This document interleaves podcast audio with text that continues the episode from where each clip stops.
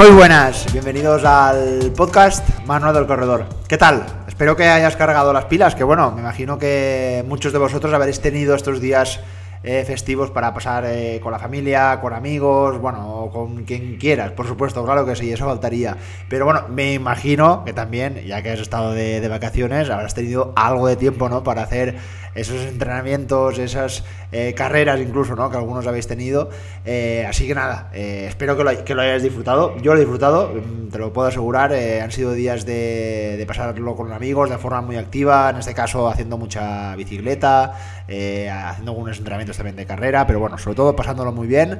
Y ahora sí que sí, nos olvidamos ya de, de esa última lesión que, que, había tenido en las últimas semanas. Las sensaciones están retomando, la, creo que el estado de forma también va aumentando. Y bueno, pues precisamente como sabéis y como os conté en anteriores episodios, bueno, pues sufrí una pequeña lesión que ya hacía mucho tiempo que no, que no pasaba una y bueno, también pues me, costó un poco al principio, te tengo que ser sincero, de, gestionarla, ¿no? De saber un poco cómo, cómo tratarla. Y bueno, pues precisamente hoy eh, vamos a hablar de, lesiones, vamos a hablar con Sebastián Martínez, que es un kinesiólogo argentino y la verdad es que creo que nos va a dar una información muy útil eh, de cómo plantear estas lesiones, de cómo, como te decía, gestionarlas. Creo que es imprescindible eh, acudir siempre a un profesional y no desde el punto de vista de que nos pensemos que eh, nos van a, con sus manos, nos van a tocar y nos van a hacer una curación inmediata, ¿no? Que a veces eh, caemos un poco en el error de pensar que estas personas eh, van a hacer esto, sino todo lo contrario, saber, eh, en primer lugar, qué es lo que realmente tenemos, qué, qué, lesión, qué molestia, qué sobrecarga, qué es lo que ocurre y sobre todo cómo tratarla, porque como así como un entrenador, vamos a decir, que prepara ¿no? al organismo para, digamos, ese objetivo, ese reto, esa competición, preparar al cuerpo de la mejor, desde el plano físico, por supuesto, de la mejor forma posible, siempre con las características de cada uno, pues en este caso, un fisioterapeuta o un kinesiólogo, en este caso lo que va a hacer es eh, pues, darte esos consejos, darte esas premisas para intentar acelerar esa recuperación. De hecho, vamos a hablar en la entrevista, eh, van a haber momentos muy interesantes en los que Hablamos de cómo han cambiado también esos procesos de, recuperación, cómo ahora mismo eh, eso de estar parado, eso de estar eh, sin hacer prácticamente movimiento no es muy recomendable. En mi caso te tengo que decir que en mi última lesión me moví y mucho, pero no corriendo, es decir, pues haciendo ejercicios de fuerza donde no había esa implicación muscular, en este caso del sóleo, que era el músculo donde tenía pues esa ligera rotura, porque al final fue muy pequeñita, pero había que curarla bien. Eh, em, el propio fisio me dijo, puedes hacer bicicleta, pero sí que te recomendaría que no hicieras pues, por ejemplo, subir algún puerto de montaña, sino todo lo contrario, eh, terreno muy llano, terreno muy rodador, y bueno, pues yo a manos a la hora y estuve prácticamente toda la semana haciendo sesiones muy cortitas, de 45 minutos, una hora de bicicleta, con la intención de mi único objetivo de recuperarme. Y esto creo que es algo muy interesante y muy importante para todos nosotros, porque oye, al final eh, todos los corredores, creo que en el paso o en el transcurso del tiempo, eh, vamos a tener alguna lesión. Es muy normal, al final estamos mm, estresando a nuestro organismo y al final, por alguna razón, siempre aparecen esas lesiones. No, no, no lo querramos eh, dar el, eh, a la mala suerte, sino que a veces pues, suceden porque no hacemos las cosas bien. Y esto creo que también es muy importante el entender, como hemos dicho muchas veces aquí en el podcast, el entender por qué ha aparecido esa lesión, por qué ha aparecido esa molestia y qué es lo que tengo que hacer para que no se vuelva a repetir bueno, yo en mi caso creo que pues, puede que el solio estuviera ahí un poco desprotegido, habrá que centrarnos un poquito más en fortalecerlo. Y luego, pues curiosamente, como había dicho, pues igual las, las anteriores semanas, eh, precisamente no había corrido mucho, pero sí que había caminado mucho. Y entonces en este caso, pues igual había una cierta fatiga y justo al hacer ese entrenamiento de series, pues al final el músculo dio por hacer esa pequeña rotura que implicó en esa molestia. Así que nada, vamos con el contenido de la entrevista que te aseguro que va a ser muy interesante. Vamos allá.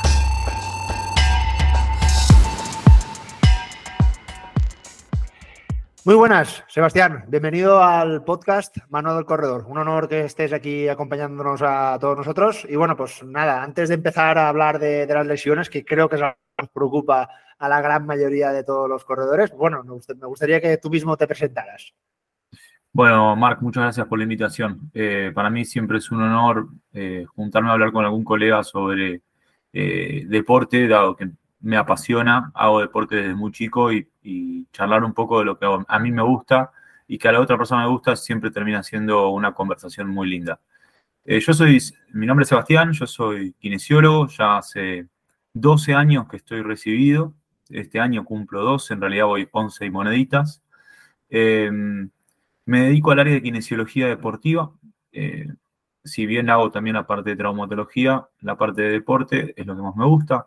Eh, recibo pacientes que, te diría el 90-95% de mis pacientes hacen actividad física más de tres veces por semana, o sea, son una población, yo trabajo con una población muy activa, eh, pero de todo rango de edad, de todo rango de edad, tengo desde chicos de 18 años, que justo atendí hace poquito uno, y la tengo a Beatriz, que siempre la recalco, que es la paciente que más tiempo eh, tiene dentro de mi, comunidad de rehabilitación, que ya lleva, tiene 83 años, ¿sí? Que también es muy activa, o sea, no son, son los 83 mentirosos, como le digo yo. Así que trabajo con un formato online, eh, yo les hacemos una entrevista, hacemos evaluaciones físicas y en base a lo que evalúo, yo con, cada paciente armo mi plan de trabajo, así como ustedes arman su plan de entrenamiento, yo armo mi plan de rehabilitación y yo también lo cargo en una aplicación de entrenamiento y en esa aplicación el paciente va consultando su plan, me va dejando un feedback y en base a cada semana de trabajo yo voy actualizando en base a los objetivos de cada uno. ¿sí? Tengo corredores, tengo varios corredores. Acá en Argentina se corre mucho trial running, ¿sí? Salen a correr por las montañas. Hay carreras muy largas, o sea, hasta el cruce de los Andes, por ejemplo, que son tres días de alrededor de treinta y pico de kilómetros. Para mí es una locura, yo no lo haría ni, ni me ponga una pistola en la cabeza. Pero tengo pacientes que han corrido ultras también. De hecho, ahora estoy trabajando con un, con un chico argentino que está viviendo en, Estados Unidos y que corrió una última ultra hace muy poquito y bueno, tuvo lamentablemente una lesión y acá estamos. Eh, pero los corredores también forman parte de, mi, de mi plantel de pacientes. Muy bien. Antes de empezar con estas preguntas, eh, estoy seguro que muchos oyentes eh, pensarán, oye, ¿qué es esto de la kinesiología? ¿Es lo mismo que la fisioterapia? ¿Es una persona que ayuda o que trata las lesiones ¿no? para, eh, digamos, curarlas, rehabilitarlas? ¿Qué es un kinesiólogo? ¿Qué es un kinesiólogo? Bueno, es un término muy amplio, ¿sí? Digamos que a grandes rasgos y para incluir a todas las otras ramas de la kinesiología, nos encargamos de, de proponer un tratamiento en base a ejercicios, ¿sí? Para devolverle la calidad de vida a la persona, ¿sí? Y esto puede ser desde un kinesiólogo que acude a un geriátrico, a una, institución de, cuidados de personas mayores y las ayuda a movilizarse, a, a ganar fuerza para poder tener independencia, también hacer prevención para que los pacientes o sea, añosos no terminen en una silla de ruedas. Después estamos los que estamos en el área deportiva, que tenemos ya una población muy activa y que por alguna lesión específica dejan de practicar el deporte que aman, ¿sí? Entonces es nuestra área encargarnos de que ellos vuelvan a su deporte. Después está la, kinesiología pediátrica, como te contaba, que, que trata con trastornos más de tipo neurológico y también a través del movimiento intentan que los nenes vuelvan a, adquirir eh, capacidades físicas, ¿sí? Digamos que a través del movimiento el kinesiólogo intenta, eh, no debo curar porque es una palabra demasiado amplia, pero sí tratar de devolverle la calidad de vida a la persona o de mejorarla. Muy bien. Bueno, creo que ha quedado claro, ¿no? Que al final eh, tu objetivo, como tú dices, es el de rehabilitar, curar, quitar esas lesiones, ¿no? Que justamente es lo que hoy vamos a hablar. Y bueno, yo descubrí a Sebastián porque tiene un perfil de redes sociales, concretamente en Instagram, eh, muy con, detalles muy interesantes. Y había uno que me encantó, que, fue el que, digamos, que me captó, y es que nombraba que las lesiones necesitaban eh, peace and love, es decir, eh, paz y amor, ¿no? Pero en inglés. ¿Por qué, ¿Por qué lo nombraban así? Creo que tiene algo que ver con las abreviaturas de, esta, de estas palabras. Sí, eh, es un acrónimo que viene del inglés. Em, los acrónimos se han usado muchísimo para las lesiones musculares con el correr de los tiempos. Hace mucho tiempo teníamos el protocolo eh, ICE, ¿sí? I, C y E, que vendría a decir, eh, perdón, hielo, compresión y elevación, ¿sí? obviamente vienen derivadas del inglés, por eso quizás no, no sé. no sean, no coincidan exactamente con la palabra en español. Después de, ICE vino Price, eh, eh, no, perdón, después de ICE vino Rice, como si fuera un arroz en inglés, donde la R vendría a, a jugar el rol de reposo o rest, ¿sí? Después vino Price, que era la P se agregó para protección, ¿sí? Y después vino Peace and Love, ¿sí? Que Peace and Love también viene a, viene a nuclear un poco lo que ya se venía hablando del protocolo Price, pero empezó a sumar lo que sería la movilización y la carga óptima y precoz, ¿sí? O sea, en los últimos años ya hemos visto que no es necesario mantener inmovilizados a los pacientes, ya sea en un reposo absoluto o con un cabestrillo, como se llaman en, Argentina, que es mantener inmovilizados con una bota, ¿sí? en caso de una lesión de una pierna, eh, con muletas, que se solía hacer también, sino que lo que se trata es que haya cierto movimiento de manera precoz, cuidado, guiado, graduado. Eh, por eso ese protocolo PISANLO viene de eso, es un protocolo que ha aglutinado otros protocolos previos y le ha sumado algo nuevo. ¿Cuál, eh, qué serían? O sea, está claro que cada palabra o cada inicio de la letra, ¿qué, sería más o menos peace y love? ¿Qué sería? Eh, viene, la verdad que exactamente cada una de las palabras no me acuerdo, pero sí que habían sumado la parte de movilización y de carga óptima, que eso antes no estaba, ¿sí? Vale, vale, Habría que volver a googlearlo. La verdad que exactamente cuál qué significa cada letra no me acuerdo. Yo te tengo que decir que la primera vez que, fui a un fisio, justo fue algo muy parecido a esto, y es que cuando era joven, eh, jugando un partido de baloncesto, tuve un esguince de, tobillo muy, muy fuerte, mucho dolor. Y inocente de mí, me fui al hospital. ¿no? En el hospital lo primero que hicieron fue inmovilizarme totalmente toda la pierna, casi desde la rodilla hasta toda, todo el tobillo, escayola, y me dijeron, dentro de un mes vuelve y te quitaremos esa escayola. Al ir a un fisio, eh, enseguida me dijeron, oye, no, vamos a quitarte esa escayola, vamos a hacer algunos ejercicios, vamos a movilizar. Y eso ahora igual 20 años, que ya hace algún tiempo. Eh, te refieres a eso, ¿no? Que justamente todo lo que sea la inmovilización eh, es algo del pasado. Y es algo del pasado, sí. Ojo, no quiere decir que en ciertas circunstancias no sea indicado, Pero lo que sí vemos es que hubo una una sobreutilización de la inmovilización y del reposo como, como tratamiento, ¿sí? Eh, o a veces se dicta de manera desmedida. Se le da lo que te pasó a vos, un mes para una 15, es un montón de tiempo, ¿sí? No quiere decir que quizás en la primera semana no estuviese indicado, pero a veces se, sobretendía a, dar muchos días cuando capaz no era tan necesario, ¿sí? Yo creo que eso viene también de, parte de, bueno, de la falta de, de estudios científicos, que en ese momento no existían. O sea, la ciencia evoluciona, ¿sí? Y evoluciona por lo general por vía negativa, que es sacar lo que no está bien. O sea, vía negativa quiere decir remover lo que no se necesita, ¿sí? Entonces, yo creo que aplica ese concepto, ¿sí? De remover días que no, de inmovilización que no son necesarios.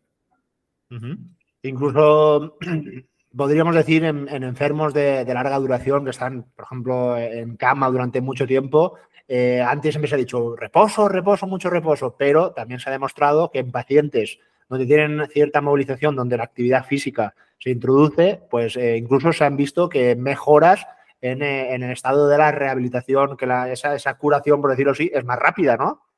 Sí, no, sé si, es más difícil decir si es más rápida. A veces tiene que ver con que el paciente vuelva a ganar funcionalidad antes, ¿sí?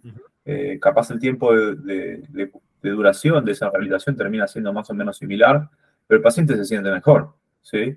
Entonces, en vez de tenerlo tirado en una cama sin ningún tipo de estímulo, quizás empezar a moverlo, ya empieza a sentir el paciente que puede empezar a ganar funcionalidad, que se puede empezar a valer solo, que también tiene el, cuidado de un profesional que va y que le dedica un tiempo específico, que conversa, ¿sí? Yo creo que eh, las intervenciones kinésicas terminan siendo mucho más amplias que solamente dos o tres ejercicios o media hora de trabajo, ¿sí? Porque detrás de, un kinesiólogo también hay un vínculo, ¿sí?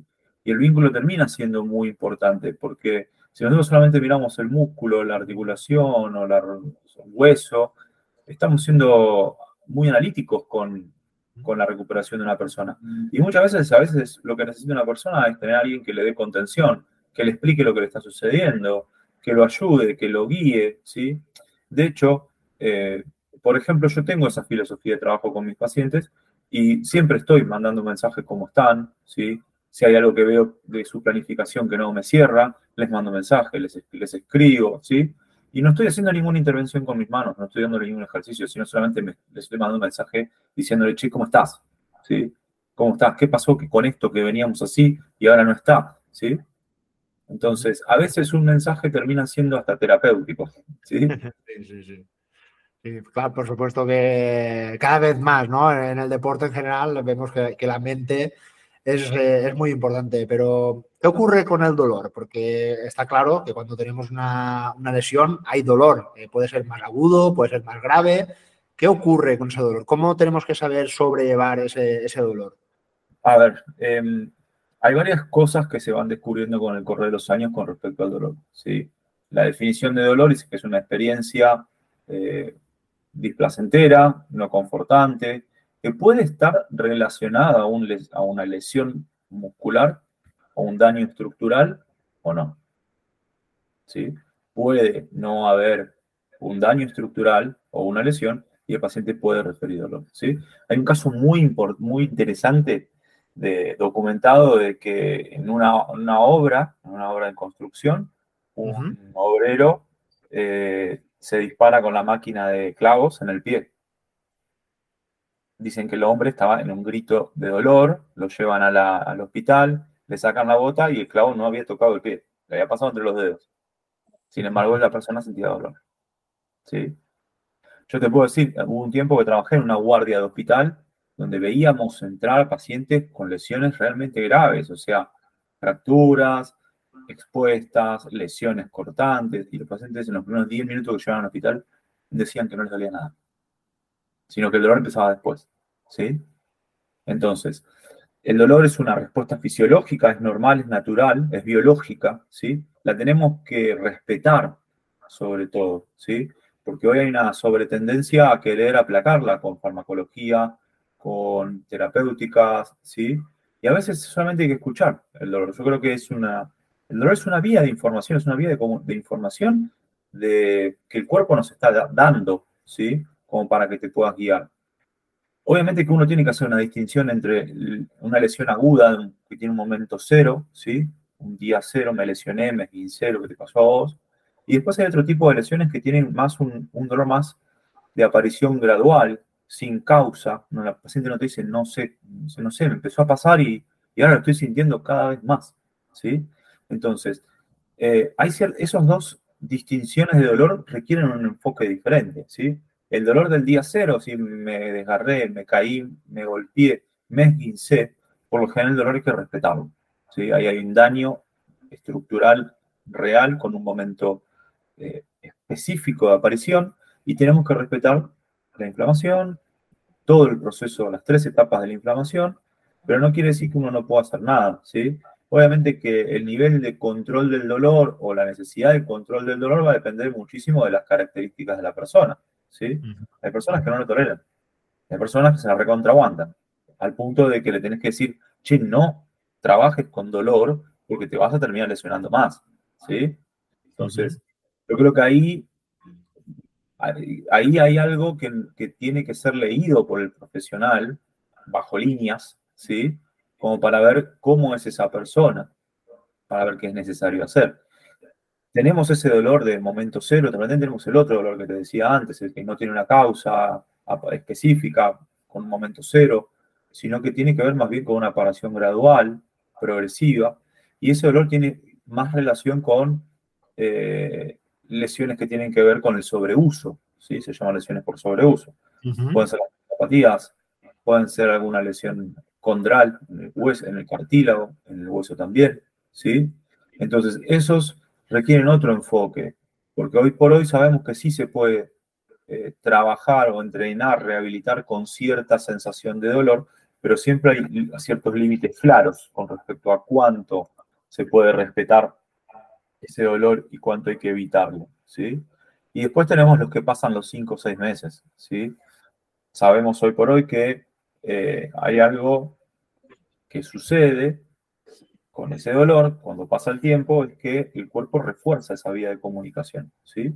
Y esa,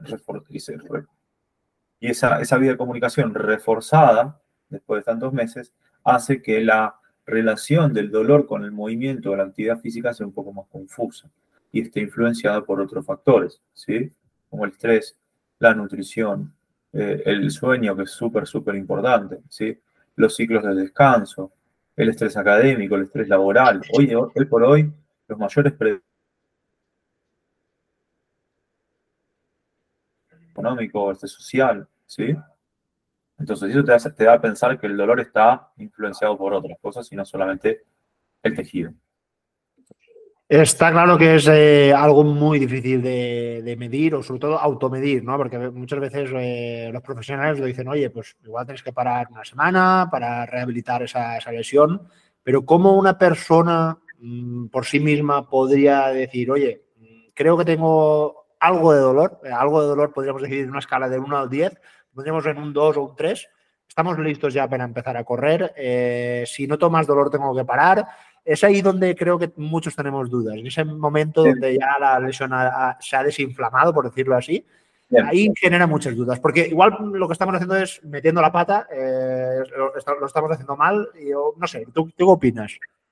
A ver, esa sensación de dolor leve hay que ver cuánto tiempo la tengas. Si vos me decís, me apareció hoy, yo te diría, no, nada, seguí con tu vida normal, ¿sí? Porque no sabemos si es algo azaroso o eventual, o si realmente tiene una relación con algo que te está sucediendo. Ahora, si vos venís y me decís, mira, hace tres meses que tengo una sensación de dolor leve en, en mi rodilla.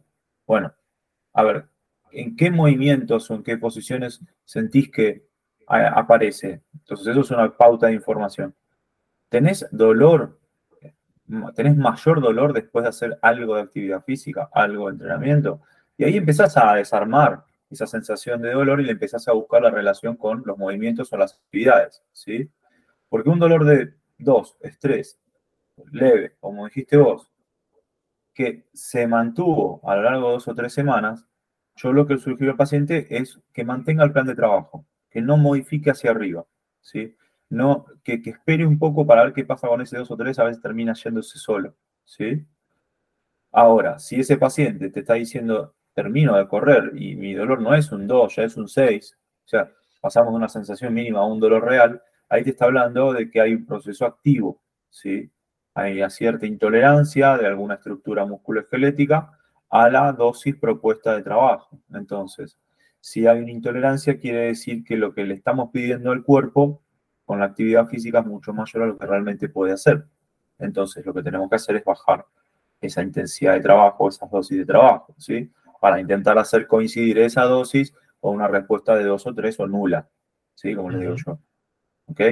Eso es cuando uno tiene un historial un poco más largo, ¿sí? Ahora, un dos o tres crónico, yo o hago una descarga, es decir, bueno, ahora vamos a una semana liviana, haces una descarga, no sé, de un 25% o un 30% de los trabajos que vos marcas como puntualmente agravantes, y vemos una semana a ver qué pasa, porque capaz logramos que ese 3 baje un 1, pero no un 0. Entonces capaz tenemos que mantener una semana más la descarga, ¿sí? Entonces eso es como un ajuste muy fino que lamentablemente depende mucho de cada persona, que a veces uno no tiene una pauta tan clara de si realmente la descarga funciona o no funciona.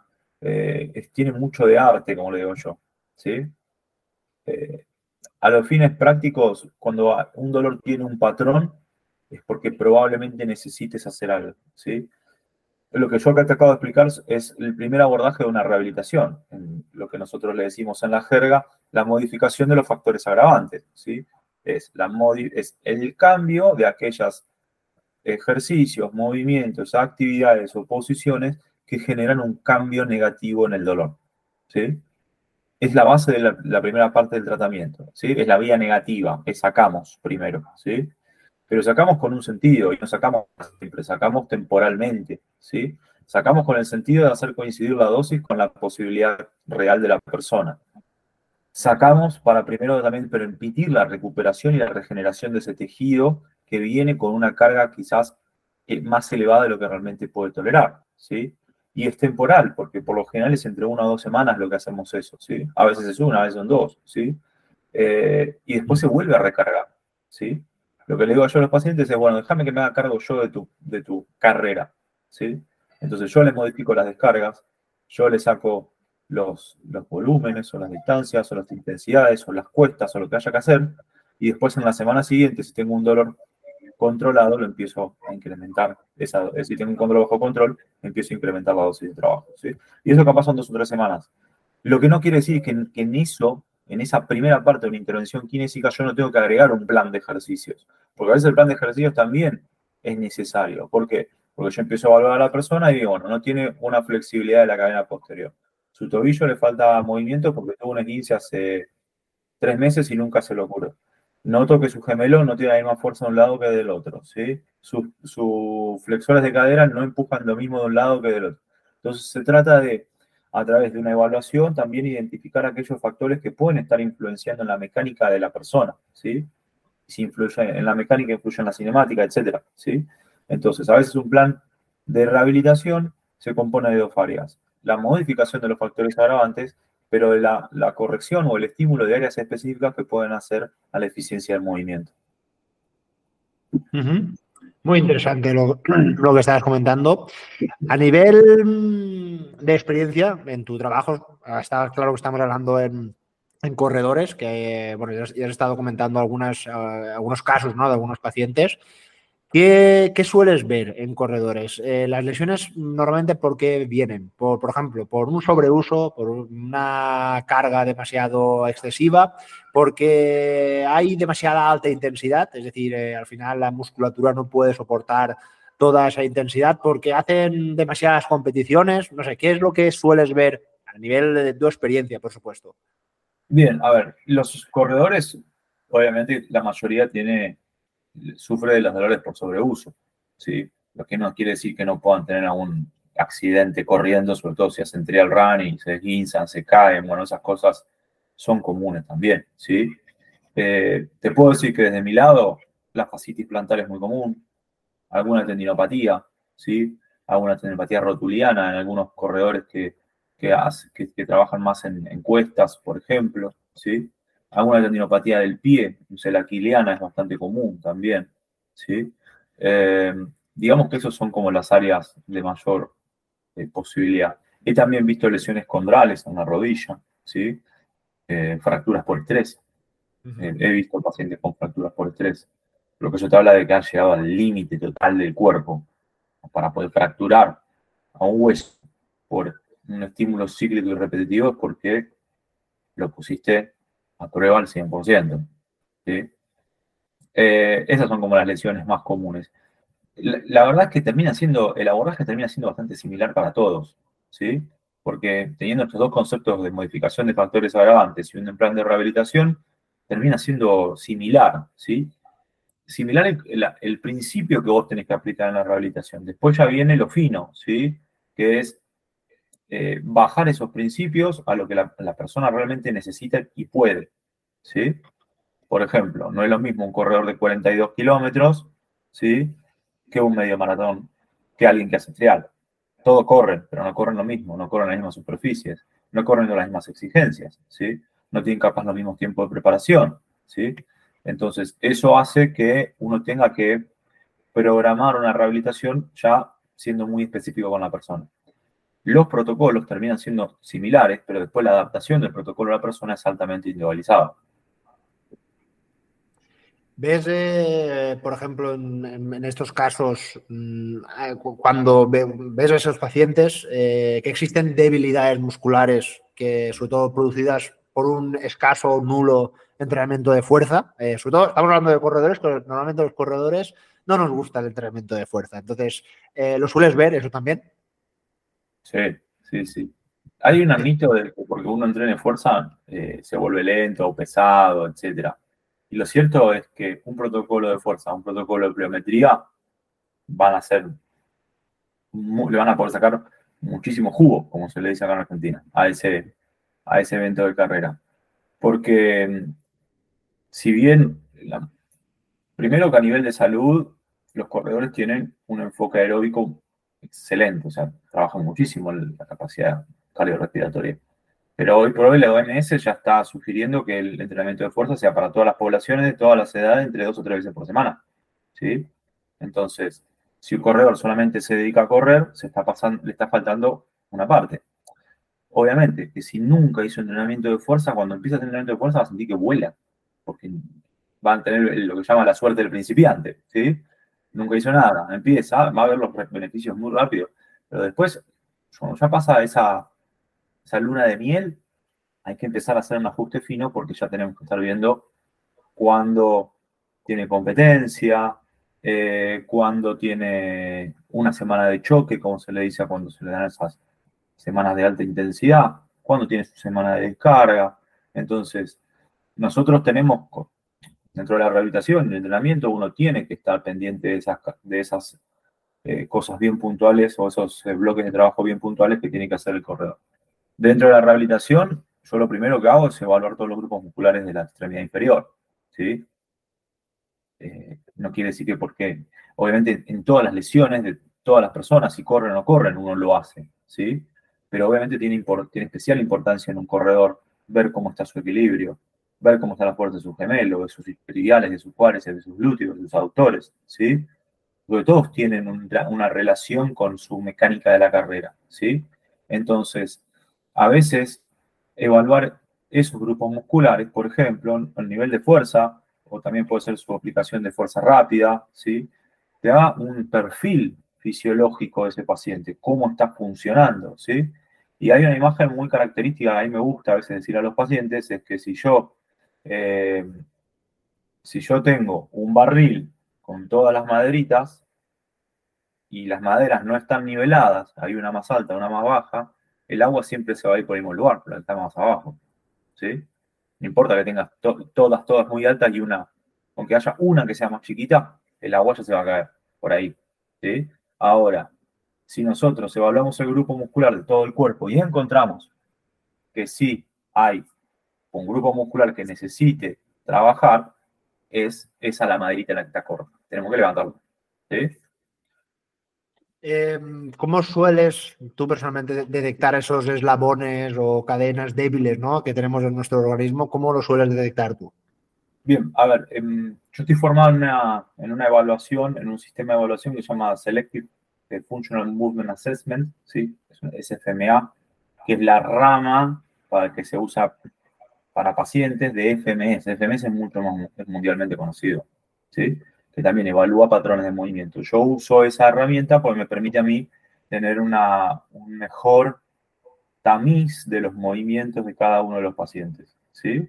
Puedo tamizar mejor ese movimiento. Veo cuando el movimiento no completa el rango de movimiento, cuando sí lo completa, sí le genera dolor o si no lo genera dolor. Y yo ahí tengo cuatro parámetros y cuatro escalas de prioridad de trabajo. ¿sí? Y después, obviamente, todo ejercicio es una evaluación.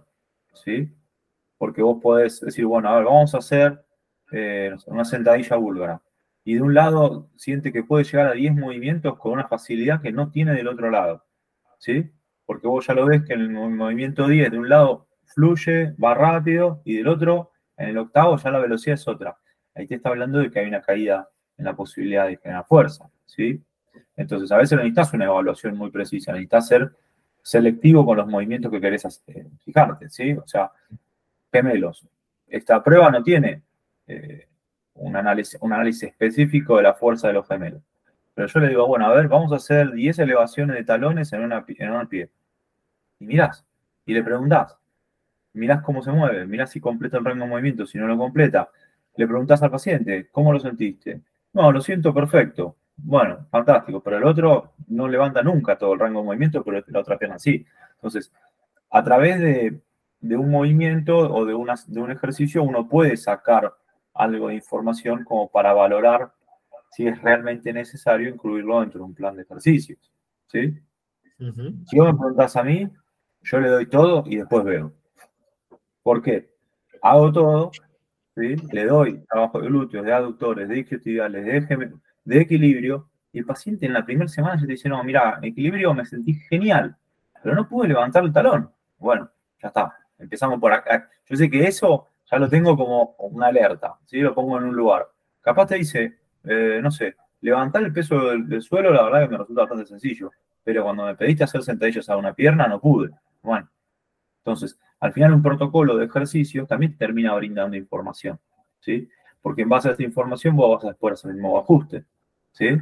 Vas a establecer un ranking de prioridad de qué es lo que tenés que trabajar con cada paciente, ¿sí? Que no es lo que, si, bien vos le puedes dar ese mismo protocolo a otra persona y te, responde de otra manera diferente, ¿sí? Mm. El protocolo es el mismo, pero la adaptación va a ser diferente, porque el perfil va a ser diferente. Oye, Sebastián, dentro de esos ejercicios que más o menos sueles eh, poner a tus, a tus pacientes, ¿te gusta más utilizar, por ejemplo, cargas libres, es decir, eh, pesas, mancuernas, eh, barras, o te gusta destinar estas máquinas más habituales del gimnasio, estas máquinas más con esa cadena más cerrada? ¿Qué es lo que, te, qué es lo que sueles poner? A ver, tengo que priorizarlo, tengo que priorizar el mínimo plan viable. ¿sí? Si el paciente me dice no tengo elementos, tengo que ver cómo lo puedo hacer. Si, si me dice, mira, en el gimnasio que voy yo no hay barras o, no hay esto o no hay lo otro, bueno, de alguna manera tengo que ingeniármelas para que esté el ejercicio y esté el estímulo, ¿sí? Ahora, si yo tuviera un gimnasio donde tengo todo, prefiero el estímulo con peso libre. De hecho, la prioridad es el estímulo de peso libre. Después, obviamente, hay paciente que te dice, mira, este ejercicio se me hace muy difícil hacerlo con la barra. Bueno, vamos a una máquina, porque entre hacerlo y no hacerlo, prefiero que lo haga como pueda. ¿Sí? Está, claro, sí, sí, y vamos, eh, a nivel, eh, sobre todo de coordinación, ¿no? De intramuscular, ¿no? De, esas cadenas musculares va a ser mucho más interesante porque esos, esos aparatos, sobre todo, están un poco más diseñados, que igual puede ser que, seguro que en algún caso de alguna rehabilitación eh, para centrarse en un músculo muy en concreto, sí que puede ser interesante alguna máquina, por ejemplo, ¿no? En rehabilitación de cruzados, te diría que la máquina de cuádriceps yo la uso desde el día cero hasta el último. Y a veces hasta termina y les digo, esto hay que seguir haciéndolo. ¿Sí? sí, la máquina de cuádriceps, la máquina de isquiotibiales. Eh, porque obviamente no, no hay muchas variantes de ejercicio para poder utilizar en ciertos, en ciertos eh, movimientos específicos. Y a veces una máquina te termina salvando. O, o, las variantes que hay son sumamente complejas o sumamente demandantes, porque uno tiene que trabajar con su propio peso corporal a veces, o con palancas propias del cuerpo. Entonces, se termina siendo logísticamente engorroso o imposible porque el paciente no lo puede hacer porque no tiene la fuerza suficiente. Entonces, de alguna manera yo tengo que cubrir ese bache entre la situación actual del paciente y la posibilidad de trabajar con ejercicios complejos. Ejemplo, uh nórdico. Me imagino que lo conocen. Es muy difícil un curl nórdico. Ahora, yo no puedo pedirle al paciente en el día cero que haga un curl nórdico, porque no viene nunca más, o sea, no quiere rehabilitarse más, o dice, este tipo está loco, ¿sí? tengo que encontrar una forma de que esa persona pueda llegar a hacer un cool nórdico o un trabajo de deslizamiento de talones, ¿sí? Entonces, se trata de buscar la herramienta que mejor entre en el momento para poder aplicar, que, me permite después es el progreso para poder aplicar un ejercicio futuro. En el caso, por ejemplo, de los ejercicios isométricos, ¿no? que son los ejercicios sin movimientos, ¿cuándo los sueles ubicar? Digamos en la primera fase de alguna lesión, sobre todo más seria, o, cuando, los sueles utilizar también en una periodización normal? A ver, eh, los isométricos, personalmente, en el primer mes trato de, salvo casos muy puntuales como una especie de tendinopatía, donde sí sabemos que la aplicación de isométricos genera analgesia, por ejemplo, si no es en esos casos, lo sumo en el segundo mes, por lo general. ¿Por qué? Por el primer mes me trato de enfocar en, el grueso de los pacientes, ¿no? No digo que no tenga eh, trato de enfocarme en movimientos libres, ¿sí? Cadenas abiertas, alguna que otra cadena cerrada, con peso corporal. Pero en el segundo mes, a la mayoría de mis pacientes yo ya les, los introduzco en una planificación de fuerza tradicional, ¿sí? Donde quizás en el primer mes llegan a hacer alguna sentadilla o alguna sentadilla con peso, pero capaz no llegaron a hacer estocadas o no subir un cajón, o sentadillas búlgaras, o sentadillas cosacas, eh, porque no está dentro del objetivo del primer mes en mis planificaciones de que lleguen a hacer ese tipo de trabajos. Entonces, pero en un segundo mes sí, porque obviamente yo necesito reforzar todo el sistema muscular en todos los ángulos posibles, ¿sí? Entonces, mi segundo mes, el segundo mes con cualquiera de mis pacientes, se trata de inyectar variedad, ¿sí? e introducir protocolos o introducir movimientos que me van a permitir trabajar con protocolos de fuerza a futuro. Por ejemplo, día lo hablaba con un colega. Desde el día cero que inicia un paciente conmigo hasta que arranca un protocolo de fuerza, capaz pasaron dos meses y medio. Pero quiere decir que antes no trabajó la fuerza, sino que entre dos meses y medio y tres arranca el protocolo de fuerza real con cargas relativamente altas. ¿sí? Antes, capaz hizo trabajo más de resistencia, por ejemplo, ¿sí? o de introducción de movimientos. ¿sí? Porque capaz nos llevó un mes eh, con tema del dolor o qué sé yo, acomodar ciertos movimientos. Pero una vez que ya uno puede engancharse en el protocolo de fuerza, ahí uno se pone un poco más, eh, se pone más intenso la rehabilitación. Con respecto al isométrico, por lo general los dejo a partir del segundo mes, como accesorio. En una extremidad inferior, por ejemplo, a mí me gusta, esto es una preferencia netamente personal, ¿eh? uno puede programar como uno le guste, pero a mí me gusta dejar una sentadilla monopodal sin movimiento en el día 1 de rehabilitación, porque, también tiene sentido, ahora te voy a explicar por qué dejo así este orden, ¿no? Porque si no queda como es aislado y sin sentido, pero en el día 2, por ejemplo, trabajo sentadillas isométricas, bipodales, y en el día 3 trabajo estocadas isométricas, ¿sí? Entonces tengo un unipodal, un bipodal y un bipodal asimétrico, ¿sí? Ahora, yo en esos tres ejercicios me estoy asegurando el trabajo de una fase muy específica, es la fase isométrica, en un ángulo articular específico. ¿En qué ángulo es? En el ángulo donde uno hace una transición entre una fase excéntrica y una fase concéntrica. ¿sí? ¿Por qué? Porque en el siguiente semana o en la siguiente planificación yo ya empiezo con el trabajo de pliometría. ¿sí? Entonces, en el día 1 capaz tiene trabajo de saltos a una pierna o a dos piernas que tienen que, involucran ese ángulo crítico. En el día 2 capaz de saltos en sentadilla, después de haber hecho todo el trabajo isométrico. Y en el día 3 las estocadas. Entonces, por eso está ordenado así, pero no quiere decir que uno pueda invertirlo o cambiarlo o buscar otras variantes, sino que yo le encuentro el, sentido de esa manera. Muy interesante. Oye, aunque no es tu campo, vamos a hablar de la, nutrición, porque creo que también eh, puede generar dudas en el momento en el que un periodo que estamos lesionados, pues bueno, por ejemplo, normalmente yo que soy corredor, pues igual a la semana puedo hacer 7, 8, 9 horas de entrenamiento aeróbico, eh, donde vamos a decir que consuma una gran cantidad de energía. Que en, el momento que estoy lesionado, me voy a mover, pero no me voy a mover tanto. ¿Qué ocurre aquí con la nutrición? Eh, ¿Tú derivas, entiendo, a una persona especializada o cómo lo sueles eh, hacer?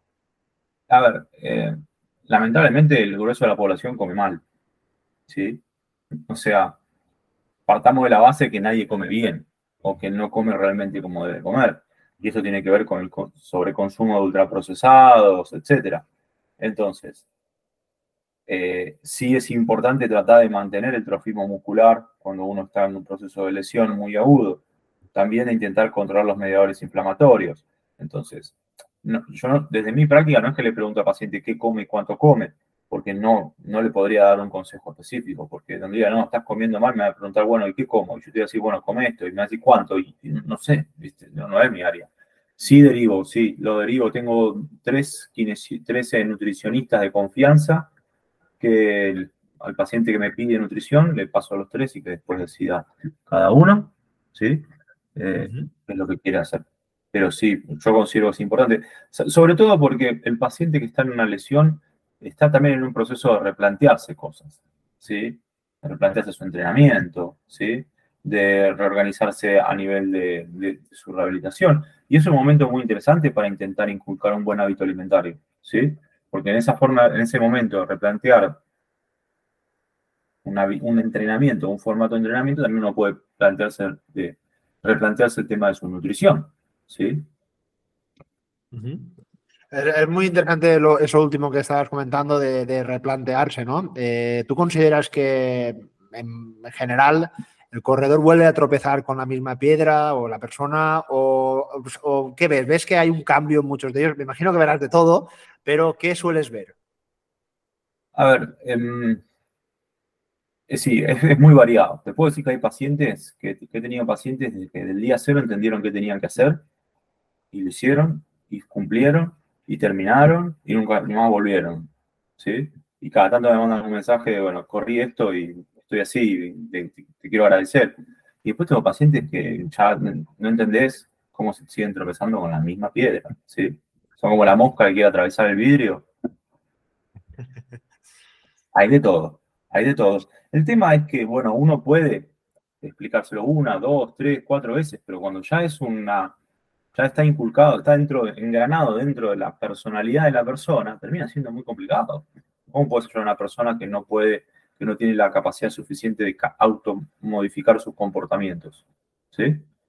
Yo creo que ahí uno tiene que también buscar ayuda eh, de algún terapeuta psicológico, ¿sí?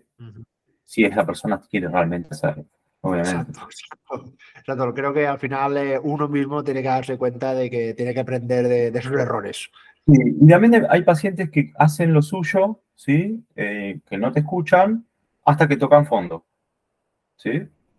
Como vos le decís, mira, la decisión que vos estás tomando, el costo es mayor que el beneficio. Tenés más riesgo de que las cosas salgan mal de que salgan bien. El paciente se decide, bueno, lo voy a hacer igual. Y ahí le va mal. ¿sí? Y cuando le va mal, vienen y te dicen, bueno, voy a hacer las cosas como vos me digas. ¿Sí? Como ya hago toda la última instancia, se lavó la mano y dijo, lo pongo, te doy la potestad total para poder indicarme vos qué hacemos. El otro día, con el chico este que corrió la Ultra en Estados Unidos en diciembre. Y me dijo, intenté volver a entrenar por mi cuenta, escuché mi cuerpo, hice las descargas, pero ya llevo tres meses con el dolor y no sé qué hacer. Como diciendo, si uno lee entre líneas, que quiso hacer lo que, o sea, intentó hacer lo que podía, ¿sí? Lo intentó hacer a su manera. Y, se ve que lo intentó varias veces, porque obviamente después de tres meses es porque ya lo intentaste un montón y ya no sabes qué hacer, ¿sí? Entonces, en la charla él me decía que en su entrenamiento muchas veces estaba quedando dolorido. O sea, que había un cambio en sus sensaciones de dolor después de su entrenamiento. Entonces yo le dije, bueno, hay que modificar tu entrenamiento, porque si vos estás quedando más dolorido después del entrenamiento es porque tu entrenamiento no está completamente ajustado a lo que vos necesitas. Y, y me dijo, no, no, yo mi entrenamiento no lo voy a modificar. Le digo, bueno, entonces, si no lo querés modificar, se va a hacer difícil el proceso de recuperación si no hay una, si no hay una modificación de eso, porque donde vos entrenes, termines con más dolor, al otro día no haces rehabilitación, porque te va a doler. ¿sí? Entonces, eh, eh, es, muy interesante y bueno, también eh, como un poco, creo que a, nosotros los entrenadores nos pasa también, tenemos que tener esa parte psicológica y en tu caso creo que tienes que atender a personas que están pues, sobre todo decaídas, ¿no? Cuando uno está lesionado está, lo ve todo un poco negativo y entonces, bueno, me imagino que tú también tienes que dar ese feedback un poco más positivo, ¿no? Entiendo. Sí, sí, sí, totalmente yo siempre, a mí me sorprende mucho la cara del paciente el día que la primera vez que lo veo y el segundo mes y el tercer mes. ¿Sí? Porque el primer mes, por lo general, vienen, o sea, si no me conocen o si no han trabajado conmigo y no conocen cómo es la dinámica de trabajo, eh, vienen con, una, con, un pesimismo. O sea, porque capaz, no sé cómo será en España, pero me parece que es más o menos similar por lo, por lo, que veo en todas las partes del mundo. ¿sí? sí. Entonces, vienen con opiniones encontradas, que un médico le dijo que no corra más, que el otro que lo tiene que operar, que el otro le va a infiltrar, que tiene que hacerse un estudio, que el otro kinesiólogo le hizo esto. Y es mucha información, ¿sí? Cuando hay mucha información, cuando todos te dan un plan, es porque nadie tiene un plan, ¿sí? O nadie sabe cómo solucionar algo, porque si realmente supiéramos cómo solucionar algo, todos le diríamos exactamente lo mismo, ¿sí? Y no siempre es así. Entonces, a veces lo que necesita el paciente es, primero, calmar esa angustia que, conlleva su circunstancia crítica en la cual él está. Porque es crítica para él. Él dejó de entrenar, dejó de hacer lo que le gusta, ya no va a ver a sus amigos de running, ¿sí? Estamos hablando de una persona que fue aislada de su contexto natural, ¿sí? Donde él es feliz, ¿sí? Le sacaron lo que es feliz, lo que le hace feliz, ¿sí? O si va, no lo puede disfrutar, ¿entendés? Entonces, lo importante de esto es tratar de, identificar eso y darles un plan, darles una guía, ¿sí? Decirles, si no vas a correr, decirles cuándo vamos a intentarlo o cuándo, bajo qué contexto vamos a intentarlo. O si tiene que ir a correr, hay que ser claro, decirle, bueno, mira, hay que intentar hacer hasta acá, ¿sí? O esto es lo que vas a correr, ¿sí? Entonces, em, la, sí, la, la psiqui juega un rol importantísimo en, en todo el proceso de recuperación del día cero hasta que terminan. Porque en el medio, una, recuperación no es fácil, sobre todo cuando tenés altibajos, ¿sí? Porque muchos pacientes arrancan dos, tres, cuatro semanas, empiezan a sentir fantástico, empiezan a mejorar, el dolor disminuye, sienten que van ganando fuerza y de repente pasa algo y tienen más dolor. Y te dicen, pero no, yo no venía, así que no, no sé qué me pasó. O sea, y ahora no sé si me voy a recuperar. Y empiezan a aparecer los fantasmas. Entonces, cuando yo ya identifico que algo de eso puede suceder, le digo, ojo, cuando tengas un poco más de dolor, no quiere decir esto, no quiere decir lo otro, sino que me vas a escribir, vamos a charlar y vamos a ver qué hacemos. ¿Sí? Y, es contención, no le estoy diciendo qué es lo que tiene que hacer. ¿Sí? A veces uno necesita tener alguien con el que poder desahogarse esas angustias. Y en tu caso, una rehabilitación va a ser tu kinesiólogo. ¿Sí?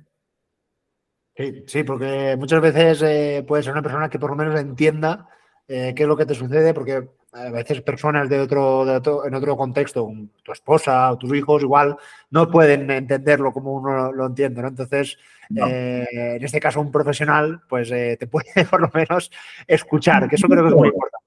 No todos los profesionales. ¿Sabes por qué? Porque no todos los profesionales se entrenan. ¿Sí? Entonces, si vos nunca viviste en tu propia piel lo que es una lesión, no le puedes, no puedes empatizar con la otra persona. ¿sí? sí antes de yo ser kinesiólogo, antes de ni siquiera estudiar ni, anotarme en el primer año, yo hacía, hice mucho tiempo artes marciales. A los 16, 17 tuve un episodio de dolor lumbar muy grande, al punto de que estuve eh, de médico en médico, tratamiento en tratamiento. Lo mismo que le pasa a cualquier persona, bueno, a mí también me pasó, ¿sí? Que estudio, y te hablo de esto hace 20 años atrás, o sea, donde hay 20 años de información, ¿sí? Que era, hacete masajes, hacete acupuntura, eh, hace eh, una resonancia, etcétera, etcétera, etcétera. Terminé no entrenando. Porque te dejé, tuve que dejar de entrenar porque era tal el dolor que te dejé de entrenar. Dejé de entrenar seis meses y dije, bueno, listo, voy a hacer lo que esté dentro de mi posibilidad. Entonces se elongaba, hacía abdominales, porque te decían hacer abdominales, o sea, hace 20 años hacer abdominales, ¿sí? Y de repente me empecé a curar, solo, solo, porque no, no pude hacer ningún tratamiento porque nadie me daba un tratamiento.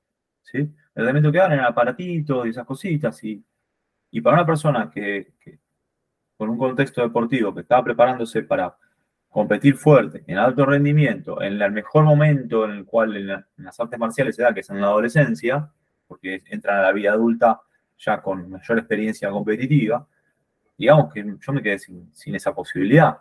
Ahora, a entender el submundo de la rehabilitación. Lo vi desde el otro lado lo vi del paciente que no entrena, de que no sé, yo me acuerdo en ese momento no me podía levantar de inodoro del dolor que tenía en la espalda.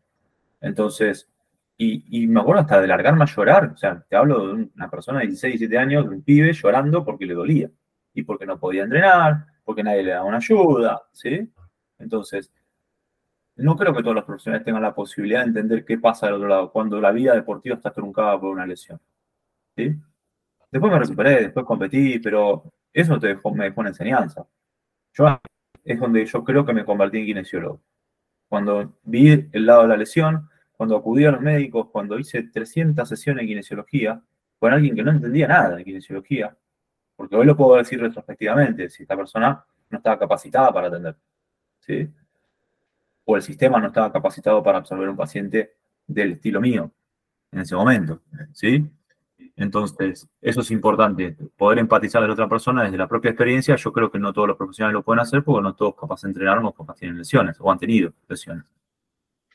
Totalmente de acuerdo. Así también es como yo suelo hacer en mis entrenamientos, experimentarlo para luego eh, muchas veces eh, trasladarlo a, mis corredores y que ellos mismos lo puedan eh, ver y experimentar. Bueno, pues nada, Sebastián, la verdad que ha sido una entrevista muy interesante. Estoy seguro de que muchos de nosotros queremos ver, a, ver a nosotros un poco más lejos, porque quiere decir que todo va bien, pero cuando tenemos esos problemas nos salváis, de, nos salváis la vida, ¿no? Muchas veces, y creo que hay que agradecerlo también y hay que muchas veces formarse. Y la verdad, como te decía, ha sido una, una entrevista muy formativa y muy interesante. Muy linda, muy interesante. Gracias por, a, vos por el tiempo de, esta entrevista. tienen alguna lesión y quieren que los ayude, pueden contar conmigo, vamos a hacer lo posible para que vuelvan a la normalidad. Perfecto, así, será. Lo, colocaré en las observaciones del episodio para que pues, si alguien está interesado en contactar con Sebastián, que lo podáis ver. Sebastián, un abrazo y muchas gracias.